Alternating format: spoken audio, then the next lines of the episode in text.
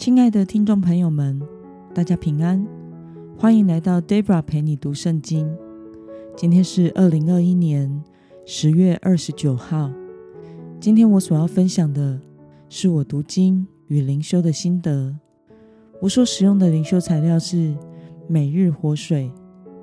今天所要分享的主题是：没有顺从的祷告是空虚的。今天的经文在耶利米书。第四十二章一到十二节，我所使用的圣经版本是和合本修订版。那么，我们就先来读圣经喽。众军官和加利亚的儿子约哈难，并何沙雅的儿子耶萨尼亚，以及众百姓，从最小的到最大的，都进前来。对耶利米先知说：“请你准我们在你面前祈求，为我们这幸存的人向耶和华你的神祷告。我们本来众多，现在剩下的极少，这是你亲眼看见的。愿耶和华你的神指示我们当走的路，当做的事。”耶利米先知对他们说：“我已经听见了，看哪。”我必照你们的话，向耶和华你们的神祷告。耶和华无论回答什么，我都必告诉你们，绝不隐瞒。于是他们对耶利米说：“我们若不照耶和华你神差遣你说的一切话去做，愿耶和华在我们中间做真实可靠的见证。我们请你到耶和华我们的神面前。”他说的无论是好是歹，我们都必听从，因为我们听从耶和华我们神的话，就可以得福。过了十天，耶和华的话临到耶利米，他就将加利亚的儿子约哈难和与他一起的众军官和百姓，从最小的到最大的都招来，对他们说。你们请我到耶和华你们的神面前为你们祈求。他如此说：你们若人留在这地，我就建立你们，必不拆毁；栽植你们，必不拔出。因我为所降于你们的灾祸感到遗憾。不要怕你们所惧怕的巴比伦王，不要怕他，因为我与你们同在，要拯救你们脱离他的手。这是耶和华说的：“我要向你们施怜悯，他就怜悯你们，使你们归回本地。”让我们来观察今天的经文内容。约哈难一群人请耶利米为他代求什么呢？我们从经文中的第二到第三节可以看到，他们在出发逃往埃及前。来找耶利米，希望耶利米为他们代求上帝的旨意。那么十天之后，约哈难一群人从耶利米那里得到神什么样的答复呢？我们从经文中的第十到十二节可以看到，神仍然透过耶利米向他们回应，要他们留在这地，不可以下埃及地。如果留在这地，就必蒙上帝的建立，并且被保守，不被拆毁、遭灾祸。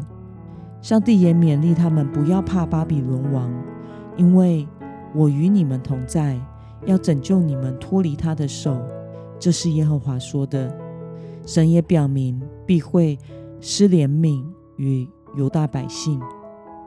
那么今天的经文可以带给我们什么样的思考与默想呢？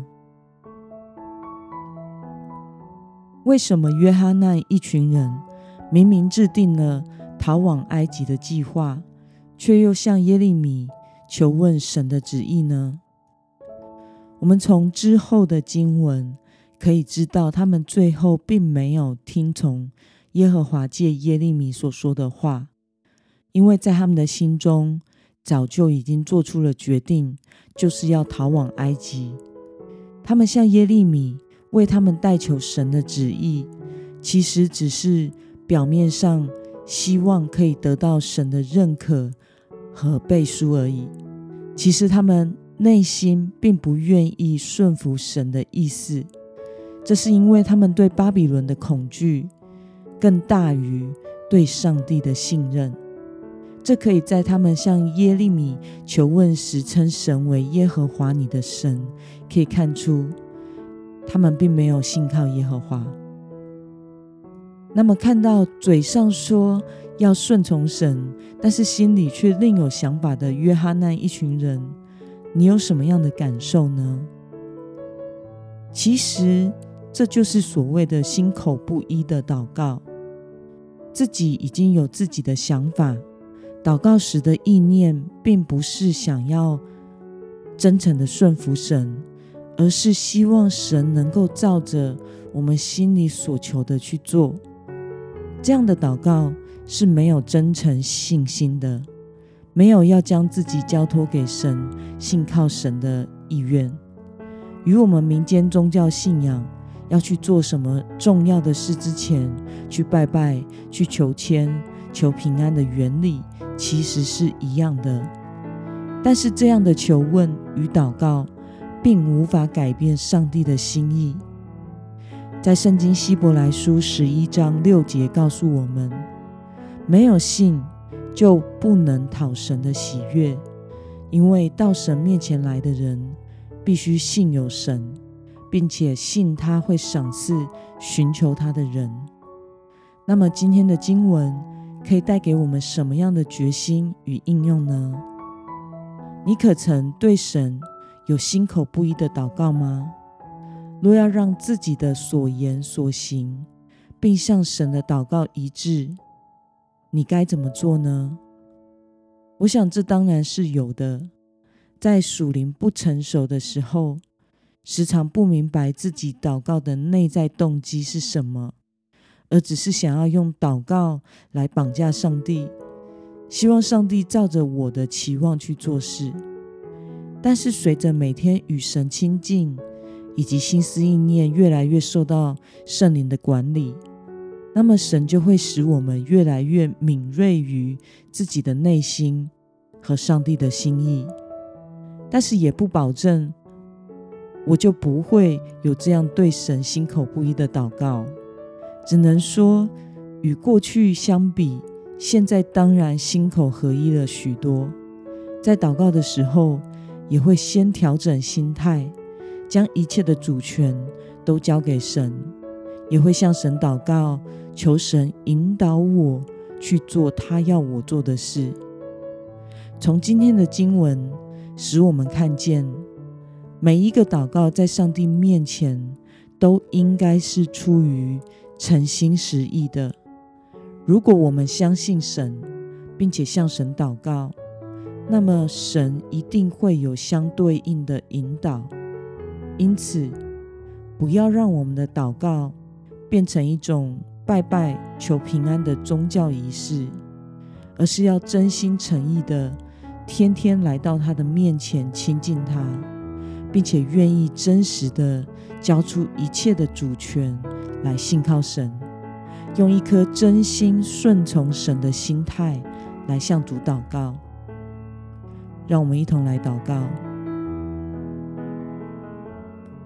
亲爱的天父上帝，感谢你透过今天的经文，使我们明白，我们的祈祷若没有真实的信靠，就不能讨你的喜悦。然而，我们若带着对你的信靠来到你的面前祷告，那么你必会引导我们，求主帮助我撇弃没有真诚信心的祷告方式，让我带着渴望与你同心以及完全信靠的心态来到你的面前祷告，并且真心的愿意顺从你的引导，奉耶稣基督的名祷告，阿门。